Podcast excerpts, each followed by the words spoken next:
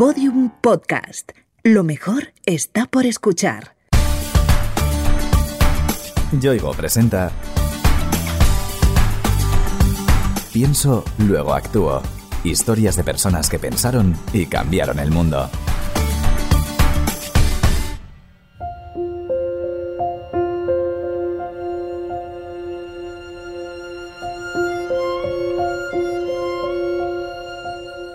Nuestro cerebro es un órgano asombroso y complejo, pero también frágil. Por diversas causas puede resultar afectado por un daño cerebral adquirido y sin embargo es posible que el término te resulte extraño o no estés muy familiarizado con él. El daño cerebral adquirido no es una enfermedad como tal, son las secuelas que se pueden venir producidas por un caverroma, por un angioma, por diferentes problemas cerebrovasculares que pueden derivar a secuelas y estas secuelas son lo que se llaman daño cerebral adquirido.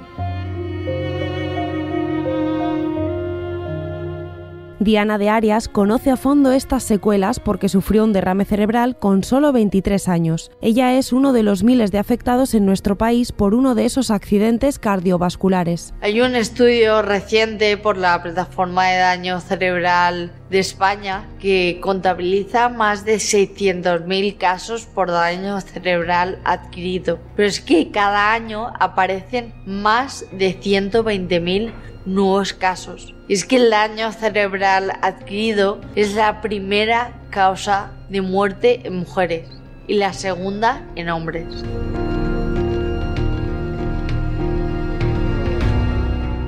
Hoy, con 28 años y totalmente recuperada, ha creado una herramienta terapéutica para ayudar en el tratamiento del daño cerebral adquirido. Su nombre es Decedario. Lo enfocamos hacia la rehabilitación del lenguaje y la comunicación, pero a día de hoy se ha convertido en un material terapéutico de estimulación cognitiva, no solo para el daño cerebral, sino para personas con autismo, Alzheimer, Parkinson, dislexia u otras patologías que derivan en problemas del aprendizaje, el lenguaje o incluso la comunicación.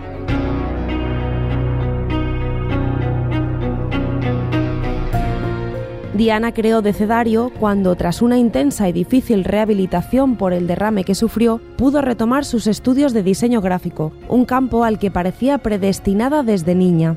Niña muy inquieta que siempre estaba jugando, haciendo deporte, siempre me gustaba eh, tener una vida divertida y tenía un hobby muy importante que era el dibujo. Esto me vino de pequeña por mi madre. Mi madre era una persona que dibujaba muy bien. Siempre he ido pues dibujando y haciendo ese tipo de actividades más creativas hasta que decidí hacer diseño gráfico en Valencia y estudiar la carrera. El futuro se presentaba luminoso para Diana. Era una joven emprendedora, activa e ilusionada, y todo le resultaba nuevo y excitante. Yo aquí en Valencia, cuando inicié mi carrera, pues un poco lejos de mis padres, fue una increíble novedad para mí porque, bueno, de alguna manera te desvinculas de eso y empiezas a vivir tu vida, a ir a la universidad, a tener más amigos, a salir de fiesta, a hacer mil cosas porque ahora soy una persona muy activa, pues para aquel entonces era casi el triple viajes, Erasmus, fiestas, exámenes, lo llevaba todo, todo a la vez.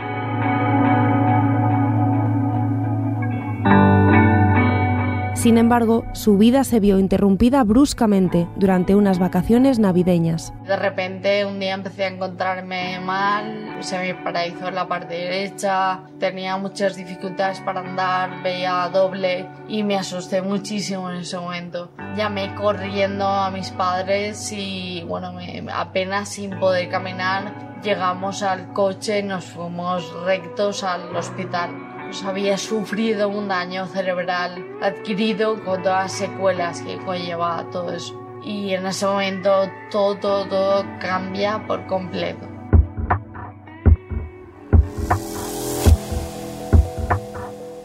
Las primeras horas en el hospital fueron angustiosas. Diana no sabía qué le ocurría. Se sentía mareada, confusa y muy nerviosa, hasta que los médicos descubrieron qué le pasaba exactamente. Estaba en la UCI, estaba conectada mil máquinas entraron los neurocirujanos. Estaban mis padres a mi lado y me habían hecho un TAC y ahí aparecía que tenía una malformación congénita, un cavernoma, que bueno, que era muy peligroso, que había tenido un derrame cerebral. Me dijeron que me tenía que operar. Fue un momento muy muy tenso.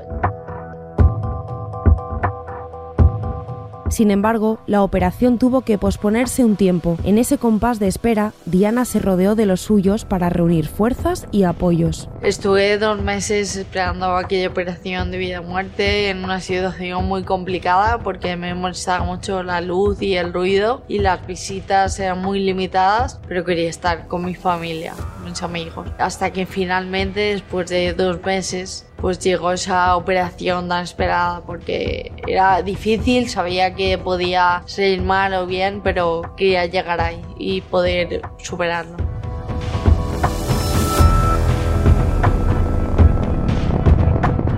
El derrame le había provocado secuelas importantes. La operación, además, era extremadamente delicada. Te puede dar pues, problemas de habla, problemas de comunicación, de movimiento, de equilibrio, de bueno, visión. En mi caso, pues tuve la parte derecha paralizada, facial, tuve ocho nervios afectados de los 12 que había. Dos de los cuatro restantes eran los latidos de corazón y la respiración. Por suerte, la operación fue muy limpia.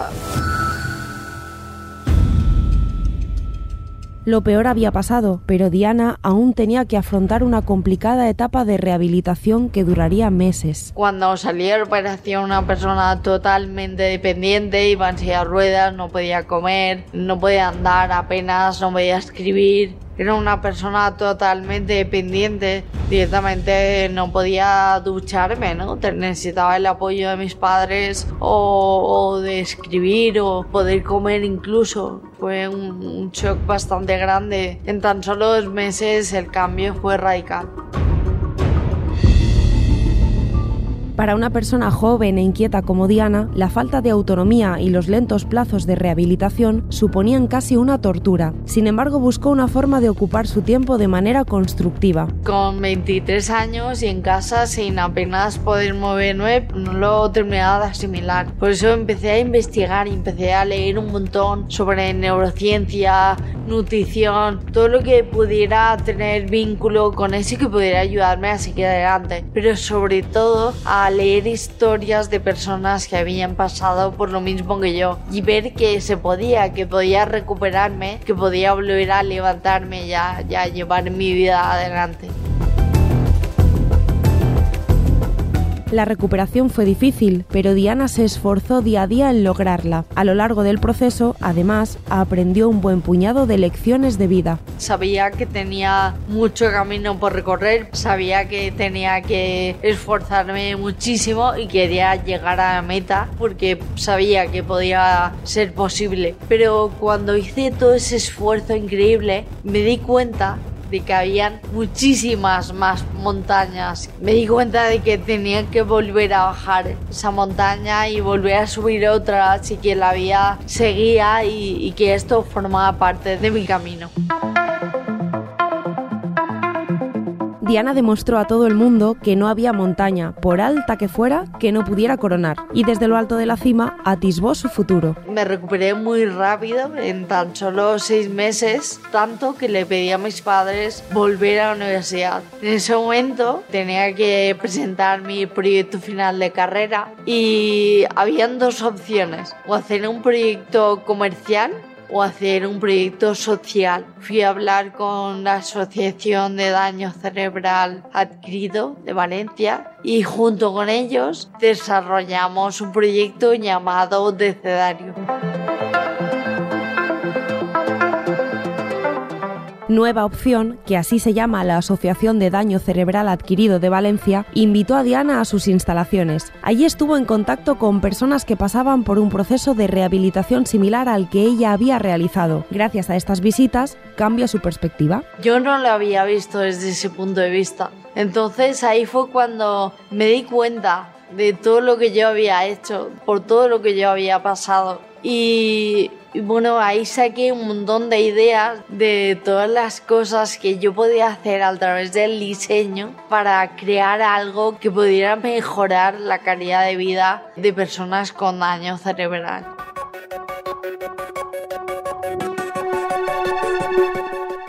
Diana se puso manos a la obra y empezó a crear Decedario, una herramienta terapéutica que además es un juego. Es una caja que está compuesta por diferentes fichas, como imágenes, sílabas, letras, mayúsculas, minúsculas y palabras. Con todos esos elementos que son modulares podemos crear una infinidad de juegos. Actualmente tenemos más de 40 modos de uso que podemos crear diferentes actividades para trabajar todas las funciones cognitivas que una persona emplea en su día a día. Lenguaje, la memoria, el habla, la comunicación.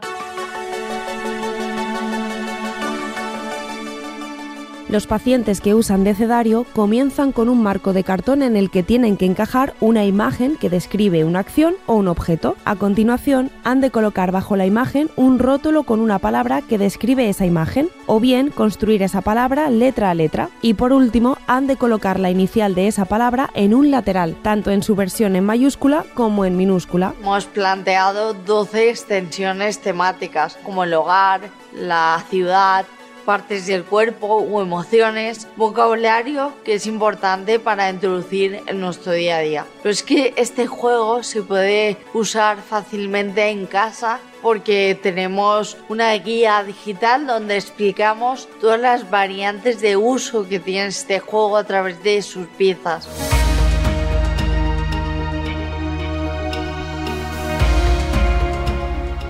El juego estimula la creatividad del paciente y le ayuda a ejercitar varias áreas del cerebro gracias a la combinación de imágenes, conceptos, vocabulario y formas volumétricas. Su nombre de Cedario surgió de forma natural. Necesitaba un nombre para todo este proyecto y se me ocurrió unir dos palabras existentes y crear una nueva. DCA son las siglas de daño cerebral adquirido y la otra palabra era abecedario. La fusión de estas dos palabras crearon el nombre de cedario. Al final es como crear el abecedario del daño cerebral adquirido.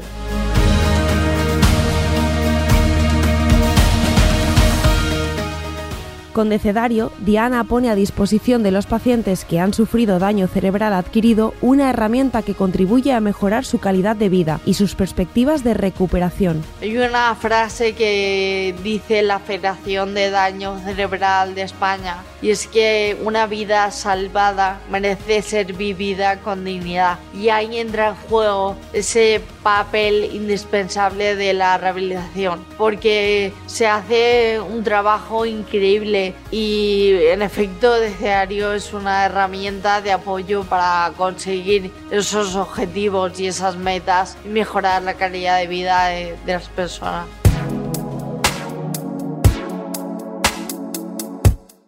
Decedario puede ser usado por profesionales como parte de las terapias de rehabilitación, pero también pueden manejarlo los pacientes en solitario. Diana, no obstante, recomienda que los familiares del enfermo se impliquen activamente en su manejo. Realmente compartir el, el juego con tu familia y amigos puede ser algo muy fundamental en toda recuperación porque creas espacios, vínculos, relaciones con otras personas y espacios sobre todo que aparecen sonrisas, aparecen alegrías, aparecen días, momentos de, de felicidad tan fundamentales en una recuperación.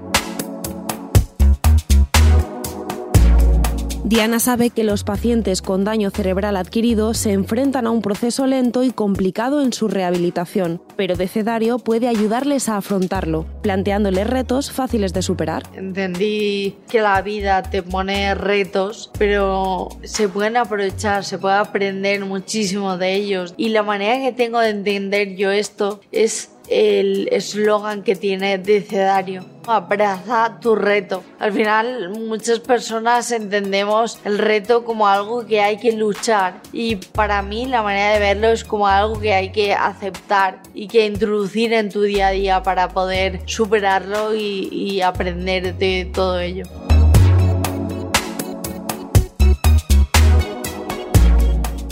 Decedario reúne años de esfuerzo, de conocimiento y de entrega. Diana los ha empaquetado en una caja que pretende hacer más fácil la vida de los pacientes con daño cerebral. Una manera de volver todo lo que he aprendido es dando visibilidad a todas estas personas y en mi caso concreto también dar visibilidad para ser un referente, para que vean que se puede, que hay vías para poder mejorar y otra evidentemente otra vía es el juego, ¿no? Poder aportar mis conocimientos a través de este material para todas aquellas personas que lo puedan utilizar y mejorar su calidad de vida.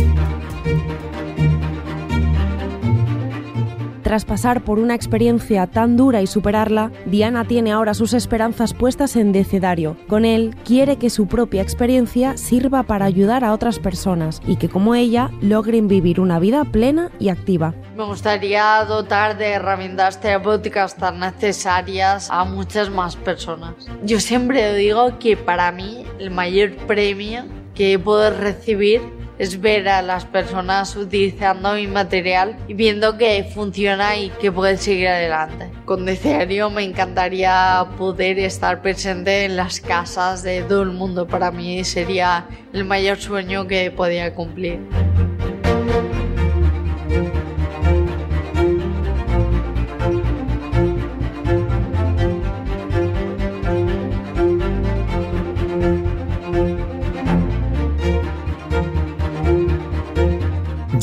Te ha ofrecido Pienso, luego actúo. Historias de personas que pensaron y cambiaron el mundo. Una serie documental con idea original de Innuba y producida por Podium Podcast.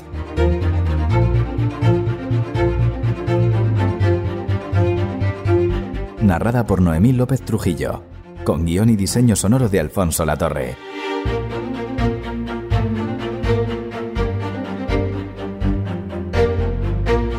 Todos los episodios en la sección de Sociedad de El País y en podiumpodcast.com. También disponibles en nuestra aplicación para iOS y Android y en nuestros canales de iVoox, iTunes y Google Podcast.